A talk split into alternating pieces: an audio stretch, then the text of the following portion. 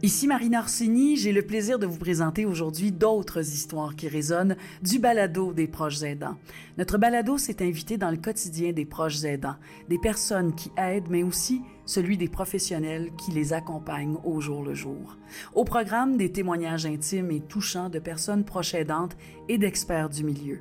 À travers ces épisodes, vous verrez, on plonge dans le quotidien de ceux et celles qui se dévouent pour prendre soin de leurs proches, au risque parfois de se retrouver à bout de souffle.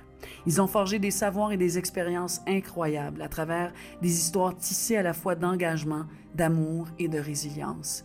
Je vous invite donc à vous immerger avec moi dans leur récit de vie tout en nuances et en émotions.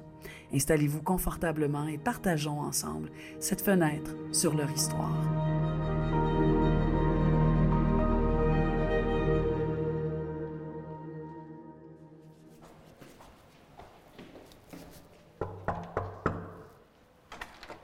Bonjour Virginie. Salut.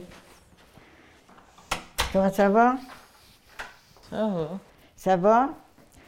Tu travailles, t'as pas travaillé un matin? Non. Ah non, non, OK. Puis t'es en forme? Oui. Bon. Montre-moi donc les Legos que t'as. euh, Wow, c'est beau! Hmm. T'es, t'es avancé? Hey! Attention. Ben oui, ben oui. Euh, je suis Marjolaine Saint-Jules. Je suis la mère d'une adorable euh, jeune fille, Virginie, euh, qui est déficiente intellectuelle légère et a aussi un trouble du spectre de l'autisme. Et euh, je suis cofondatrice de Révanou avec M. Gabriel Lemaitre-Auger et Suzanne Lévesque. Et euh, nous sommes les trois parents initiaux. Beaucoup de parents proches aidants, ben, on se sent un peu isolé dans le vaste monde et comme si on était une population invisible.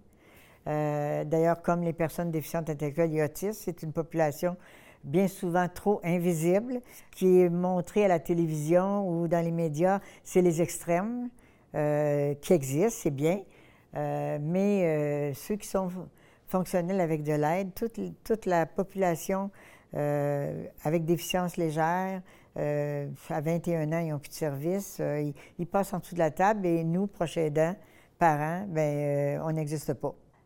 On voulait euh, offrir justement éventuellement euh, du logement pour les personnes euh, déficientes intellectuelles ou autistes avec soutien, mais on s'est dit c'est bien beau, mais il faut les préparer pour que ça soit un succès et non pas un échec.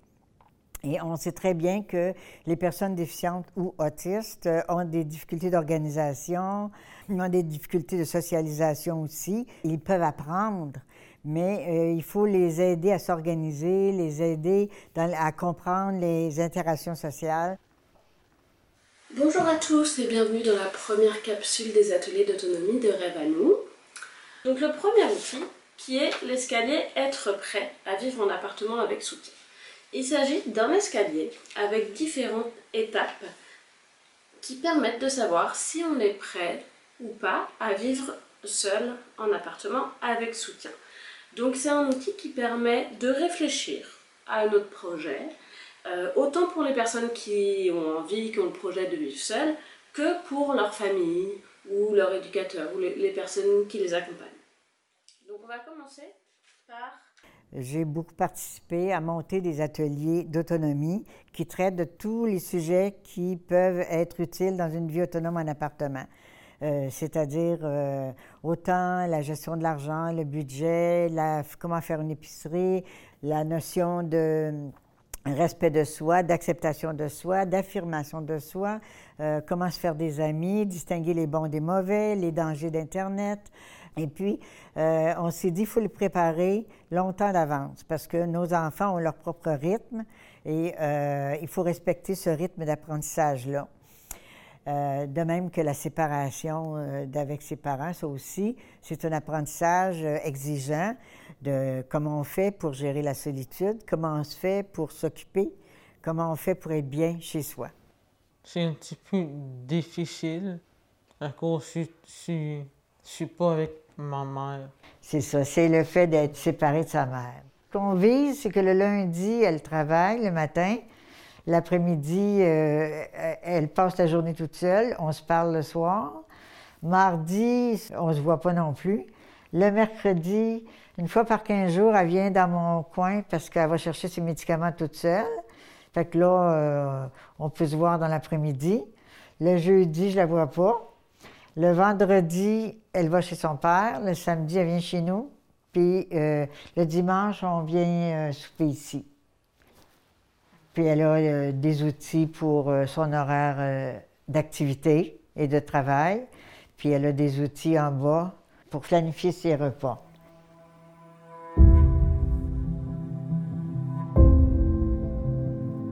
Pour nous, parents, Rêve à nous, c'est une mine d'or parce que non seulement ils ont développé des ateliers préparatoires à l'autonomie qui amènent les adultes à apprendre à être autonomes, mais qui alimentent les parents d'outils pour aider leurs enfants et également euh, donnent l'opportunité aux parents de se rencontrer parce qu'il y a autant d'ateliers pour les adultes que pour les parents.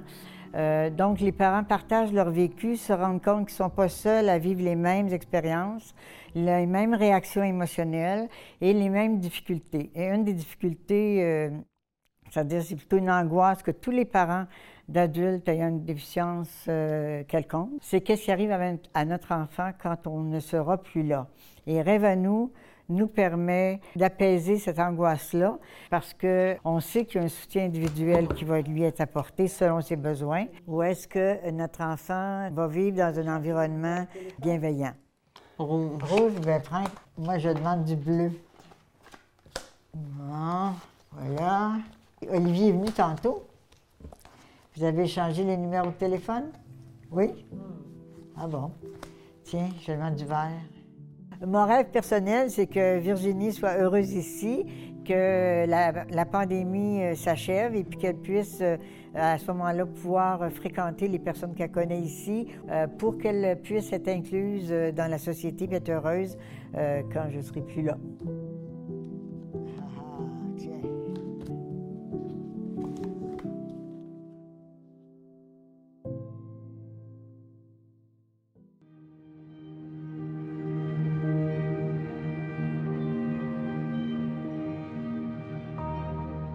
Plonger dans l'univers des proches aidants nous remplit toujours de gratitude envers ces personnes extraordinaires qui prennent soin d'un être cher au quotidien.